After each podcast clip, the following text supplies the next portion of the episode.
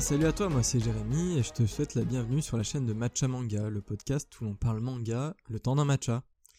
Euh, Aujourd'hui sera un, épisode du coup météo manga, donc c'est la série dans laquelle je te parle un petit peu de mes lectures du moment, euh, de mes découvertes, un petit peu de tout ça.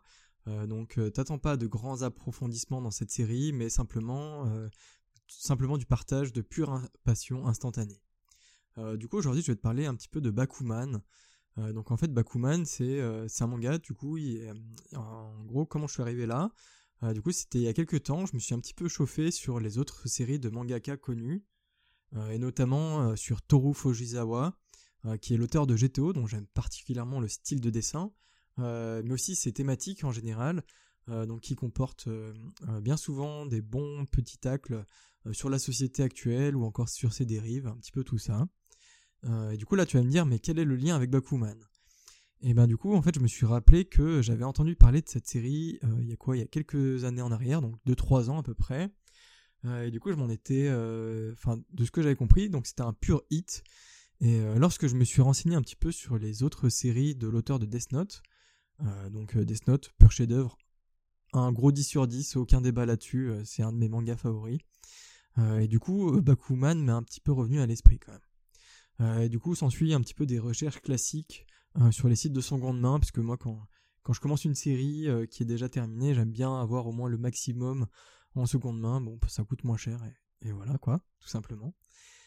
Et du coup, quelques semaines plus tard, je finis par tomber sur une bonne proposition, et là, bon, bah, je suis refait, hein, j'achète le truc, et puis en avant, quoi. Bref, bon, tout ça, on s'en fout un petit peu, mais l'important ici, c'est quand même, quand même le manga. Quoi qu'en vrai, des fois, j'aime bien un petit peu parler un petit peu de, toutes les petites démarches que je peux faire à, droite à gauche, euh, même si en vrai, on peut juste tout acheter sur la Fnac ou, ou chez ton libraire favori. Euh, mais bon, voilà, écoute, bon, c'est comme ça.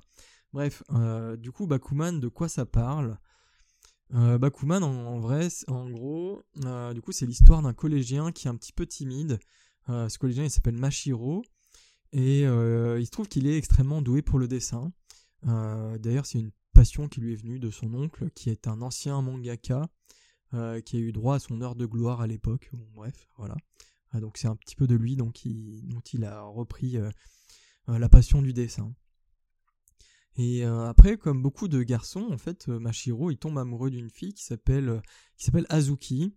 mais bien sûr, du coup, la timidité oblige, il n'arrive pas à franchir le cap en vrai pour l'avouer ses sentiments et cela depuis, des années. Donc en fait, il garde un petit peu ça à l'intérieur de lui.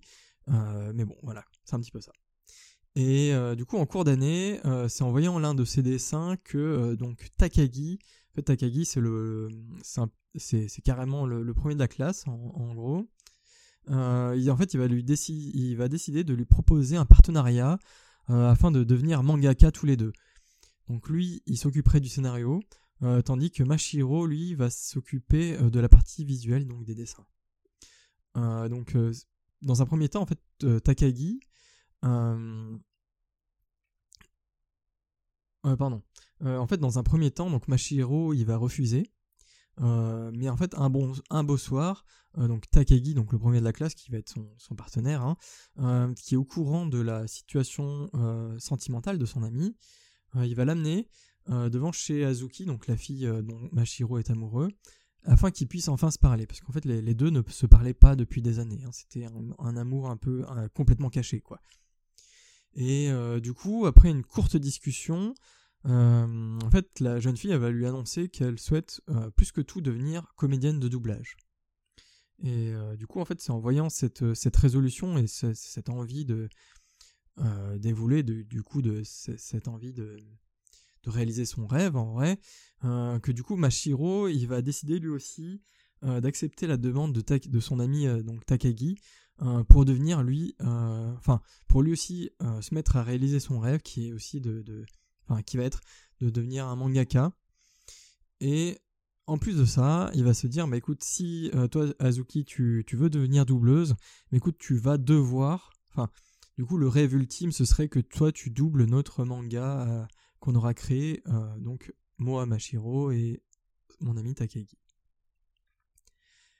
Et euh, autre chose là-dessus, euh, il décide aussi le jour où ce rêve se réalisera que Mashiro demandera la main de Azuki. Donc c'est tout mignon tout plein, voilà. Et du coup, c'est à partir de ce moment-là que du coup les deux jeunes amis vont se lancer donc pleinement dans une incroyable aventure qui les mènera sans aucun doute hein, au sommet du manga game. c'est un petit peu ce qui est prévu, c'est un petit peu comme comme Naruto qui veut devenir le Hokage. À la fin, sans doute qu'il va devenir le Hokage, mais l'important c'est le chemin qui est dont c'est le chemin qu'ils vont qui vont choisir pour y arriver. Désolé, l'introduction elle était un petit peu longue. Euh, j'aurais pu la faire quasiment en une phrase, mais je trouvais ça cool un petit peu de, rajouter un petit peu de contexte là-dessus. Euh, et du coup, en quoi ça m'a vraiment interpellé, donc euh, Bakuman. Alors donc forcément, en tant qu'amateur de manga, j'ai vraiment adoré voir retransmis en, images l'envers du décor du mangaka. surtout qu'ici, on va vraiment aller dans le détail et la psychologie des auteurs. parce que oui, en fait, si toi tu crois que la vie d'un mangaka c'est facile et tout tracé, il en vrai c'est vraiment loin d'être le cas. Hein parce que du coup, euh, en plus ici, les, deux confrères, ils vont souhaiter, enfin, ce qu'ils veulent faire, c'est de publier dans le Shonen Jump, donc euh, le Shonen Jump qui est juste le magazine hebdomadaire le plus connu et renommé au Japon. donc ils choisissent pas la, voie de la facilité quand même. Hein.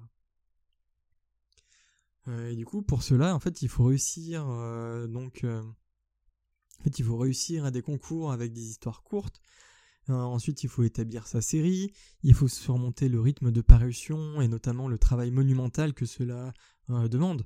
Donc euh, oui, parce que du coup chaque semaine, en fait, il faut que le scénario soit mis en, place, il faut qu'il y ait la mise en page, il faut qu'il y ait les croquis, les ombrages, les arrière-plans, le remplissage, il faut aussi dialoguer avec son représentant, il faut cibler la bonne formule pour que ça fonctionne bien, euh, ensuite, le représentant, si jamais il voit des choses qui sont moins bonnes, bah, du coup, il faut refaire les mauvais passages pour les re-représenter.